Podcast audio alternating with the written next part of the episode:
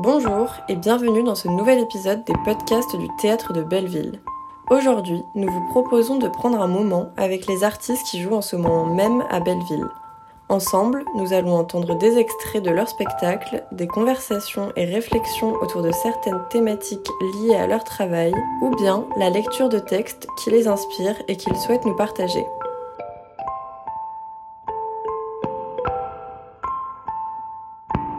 Aujourd'hui, nous sommes en compagnie de Julie Timmerman, autrice et metteuse en scène de la pièce Zoé.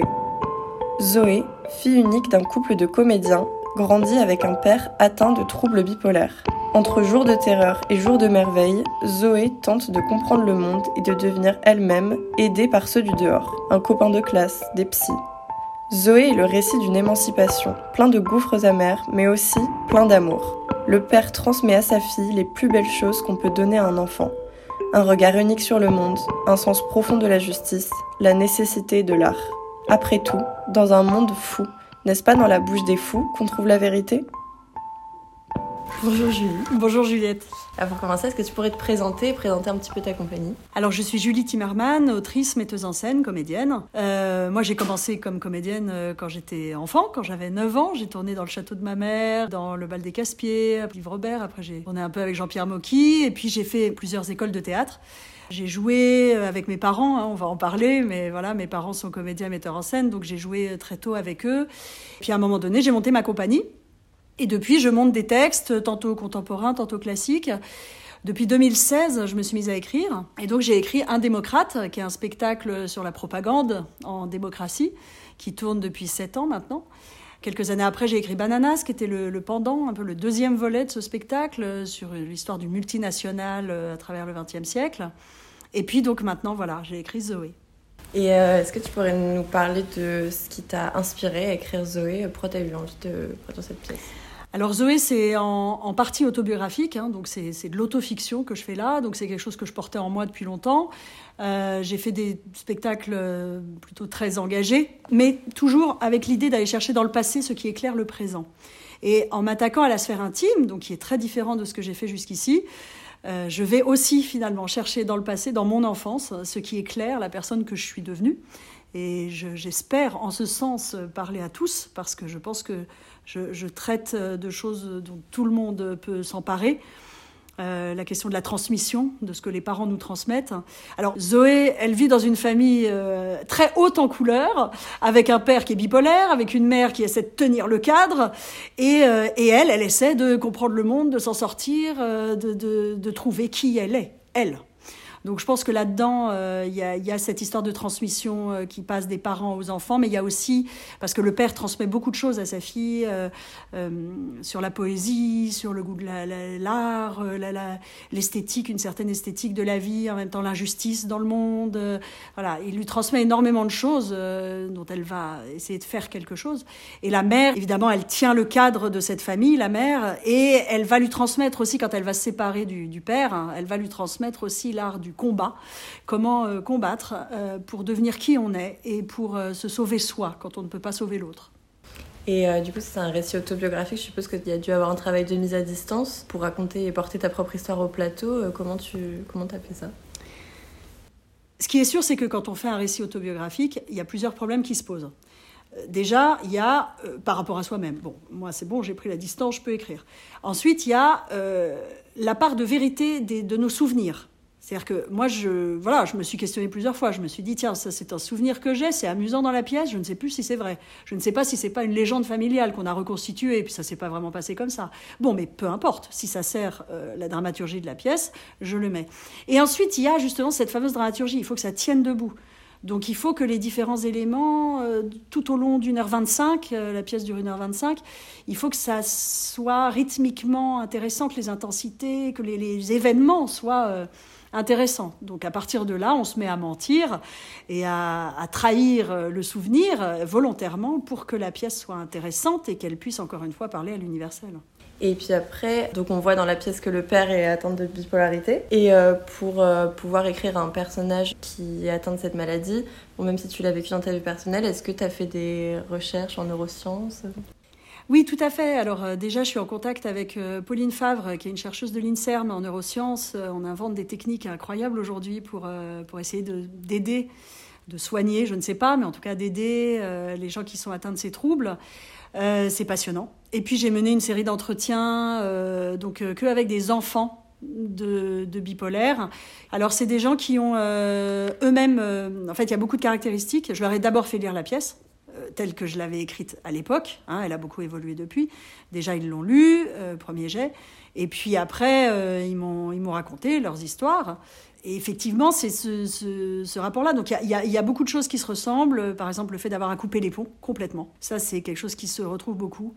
L'idée qu'on est adulte avant d'être enfant. On est déjà un adulte quand on est enfant, donc on a un, passage de cette évolution affective qu'ont tous les enfants qui ne se fait pas, ou qui se fait plus tard, ou qui se fait euh, à l'envers. On est déjà l'infirmière, je vais parler au féminin, l'infirmière, la femme, la mère euh, de, de son père. Voilà, tout sauf l'enfant de son père.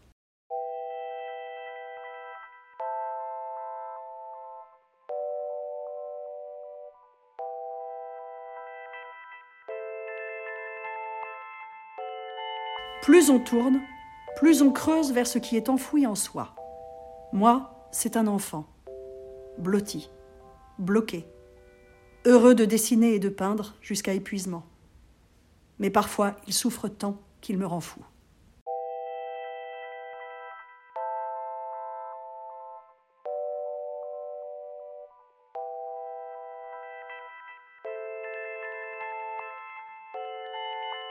Si je ris, si je parle beaucoup, si j'ai l'air très en forme, si j'écoute de la musique très fort, si je danse, si je fais rire les autres, alors il faut s'inquiéter. Le pire est à venir. Être heureux est dangereux pour moi. Être en colère aussi. L'émotion forte m'est interdite. Elle bouscule trop de choses dans ma tête, aux pensées et aux souvenirs mal accrochés. Une crise s'annonce.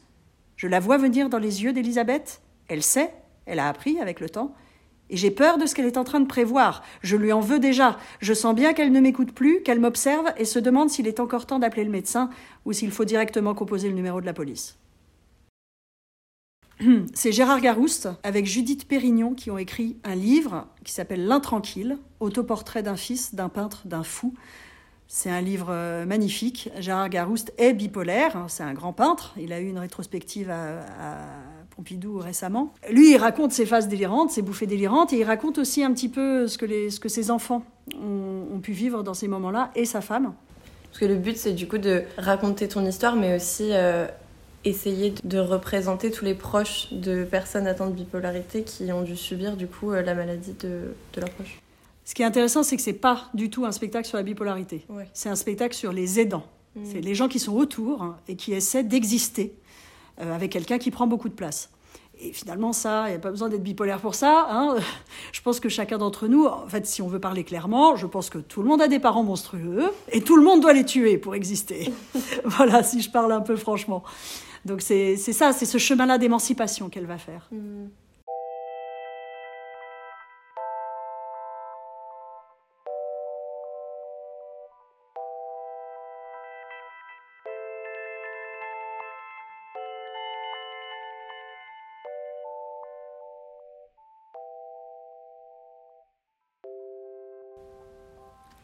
Plus vite, plus vite, encore, ça tourne. Allez, le piano, le parc, le solfège, le déjeuner, la danse, les devoirs, la vie, ça tourne. Encore plus vite. Youhou La vie est merveilleuse. Ne jamais s'ennuyer, ne jamais s'arrêter. Ivresse, ivresse. Ah, comme les autres doivent s'ennuyer. Moi, je ne m'ennuie jamais. Tout est jeu, tout est rigolo. Il était une fois la vie. Oh, voici la vie, la vie, qui coule dans nos veines. Apprendre le corps humain pour avoir de bonnes notes demain. Chérie, tu n'as pas besoin d'être la première, juste dans la moyenne, ça nous suffit. Encore, encore, de la vie. La vie est dingue, la vie est riche, si riche, toujours riche. Je regarde l'anneau des Nibelungen. Pam pam pam pam pam pam pam Wagner, Wagner, trop difficile pour elle. Ben non, faudra bien qu'elle s'y mette un jour. Elle a trois ans. Et alors Tu préfères qu'elle regarde ces conneries de Club Dorothée Ces conneries de Club Dorothée Ces conneries de Club Dorothée? Dans la moyenne. Dans la moyenne, on n'a pas besoin que tu sois première, chérie. Juste des notes un peu au-dessus de la moyenne, ça nous suffit. Et si tu peux connaître par cœur l'anneau des Nibelungen, c'est bien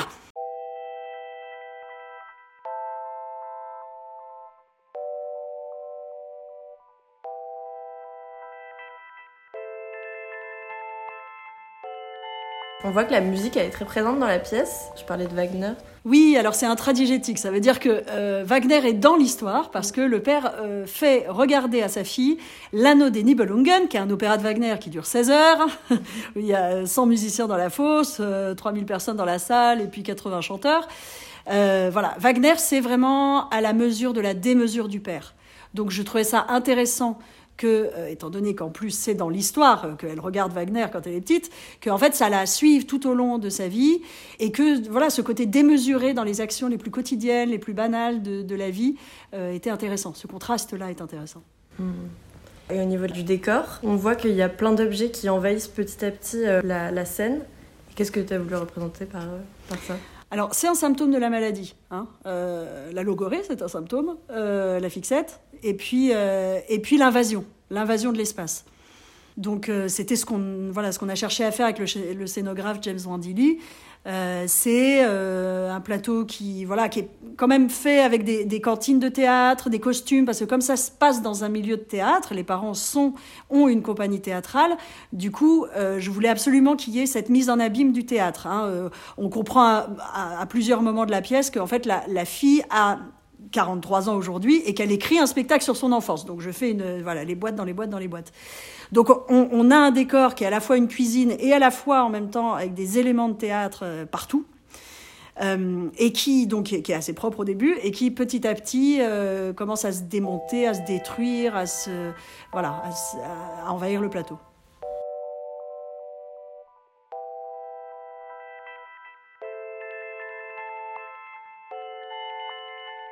Et c'est un petit peu euh, une ode euh, au théâtre aussi, non, cette pièce? Oui, on peut dire ça. Comme Zoé est la metteuse en scène d'un spectacle sur son enfance qu'elle est en train d'écrire et de mettre en scène, euh, donc il y a cette mise en abîme du théâtre perpétuelle dans la, dans la pièce. Elle, elle s'adresse au public assez souvent, elle fait des, des, sorties de jeu, on appelle ça, comme s'il n'y avait pas de quatrième mur, comme s'il n'y avait pas de, de, de, de frontière entre elle et le public, et qu'elle pouvait raconter au public son enfance avec humour et distance, parce que c'est une composante importante de la pièce, c'est que c'est une comédie dans laquelle on rit et on pleure, mais, mais c'est une comédie et ça vient beaucoup de cette distance qu'elle a, elle, euh, pour raconter cette histoire. Et, hum, et, donc le thème du théâtre est très important. Euh, moi, c'est aussi ce que mes parents m'ont donné. C'est pourquoi on fait du théâtre, pourquoi le théâtre est si important. Euh, je citerai Wagner qui dit que l'art est-il autre chose que l'aveu de notre impuissance? L'art est-il autre chose que l'aveu de notre impuissance? Et je pense que hum, ce rapport de, moi au théâtre et de Zoé au théâtre, c'est de montrer cette euh, impuissance vis-à-vis du monde. Finalement, on n'est pas grand-chose, on ne sait pas ce qui se passera demain. Bon, voilà. Et si Zoé fait du théâtre, euh, finalement, hein, c'est une transmission réussie, elle, va elle-même faire du théâtre, finalement, euh, eh bien, euh, elle l'explique à un moment dans la pièce, une, une manière de maîtriser quelque chose. Là où elle ne maîtrise rien dans la vie. Voilà, donc il y, a tout un discours sur le théâtre, mais qu'est-ce que l'art en général nous apporte? Un regard sur le monde, euh, euh, un sentiment profond de notre humanité, dans toutes ses failles, toutes ses fragilités.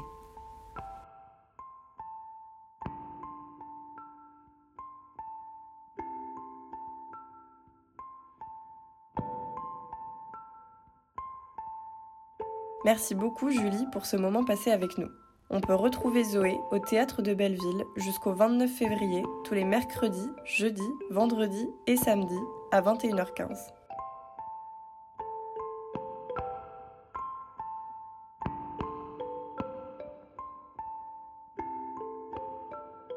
C'est la fin de ce podcast. Merci à vous, amis auditeuristes, de nous avoir écoutés. Nous espérons vous accueillir très bientôt au théâtre de Belleville.